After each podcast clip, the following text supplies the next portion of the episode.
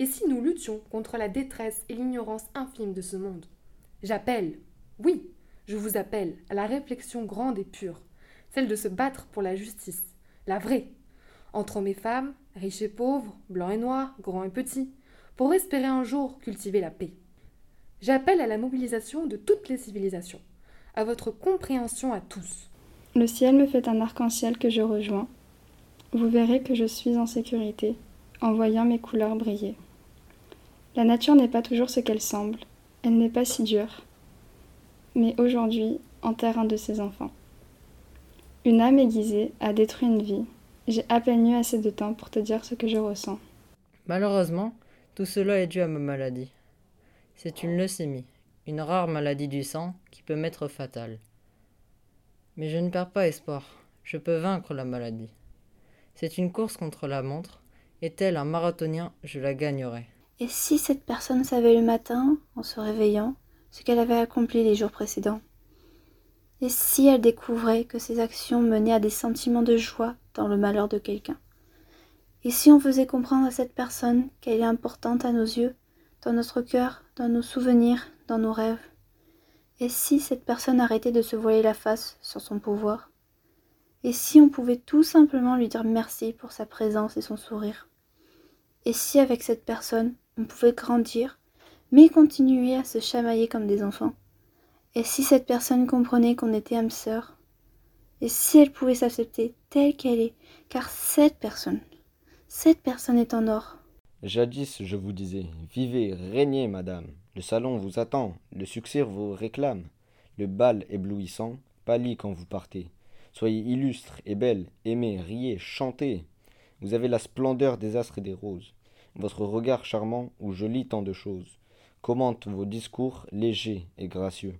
Ce que dit votre bouche étincelle en vos yeux. Il semble quand parfois un chagrin vous alarme, qu'il verse une perle et non pas une larme. Même quand vous rêvez, vous souriez encore. Vivez, fêtez et fier. Ô belle aux cheveux d'or. Personne ne sait que j'étais Superman et qu'aujourd'hui je suis super malade. Je battais tous les super vilains de ma ville. J'étais le plus beau du monde, bronzé, bien musclé et bien coiffé, jusqu'au jour où mon pire ennemi, le vilain le plus fort jamais connu, est arrivé. Son super pouvoir était d'aspirer les pouvoirs et le sang de ses ennemis. Son nom et Aplazimé Juler. Il a détruit ma vie et absorbé tous mes super pouvoirs.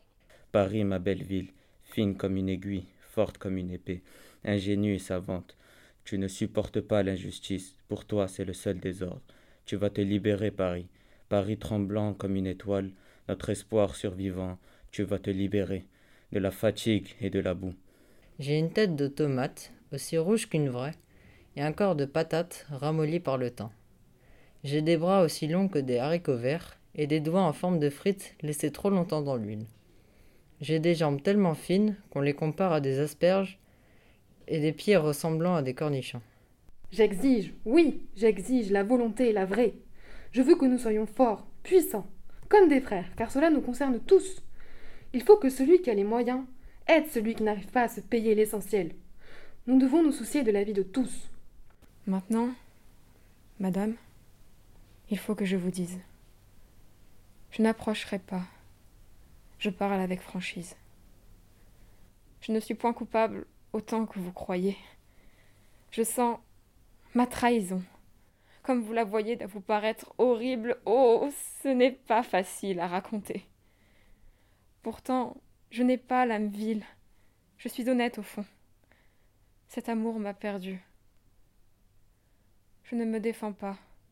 Je sais bien, j'aurais dû trouver quelques moyens.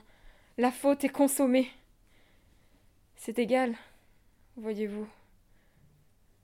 Je vous ai bien aimé. Les réalistes refusent cet état de fait. Ils aspirent à donner une représentation objective de la réalité dans laquelle ils vivent.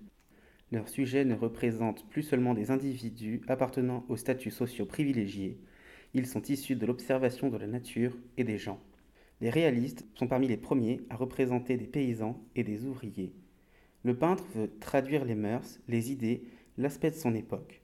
En un mot, faire de l'art vivant. C'est comme ça que Courbet le postule dans son manifeste du réalisme. J'étais sûrement fatiguée d'avoir autant modelé ma personnalité pour être appréciée, ou me sentir vivre, ou juste un peu plus intégrée. Puis partir, et tout laisser derrière moi pour recommencer encore et encore.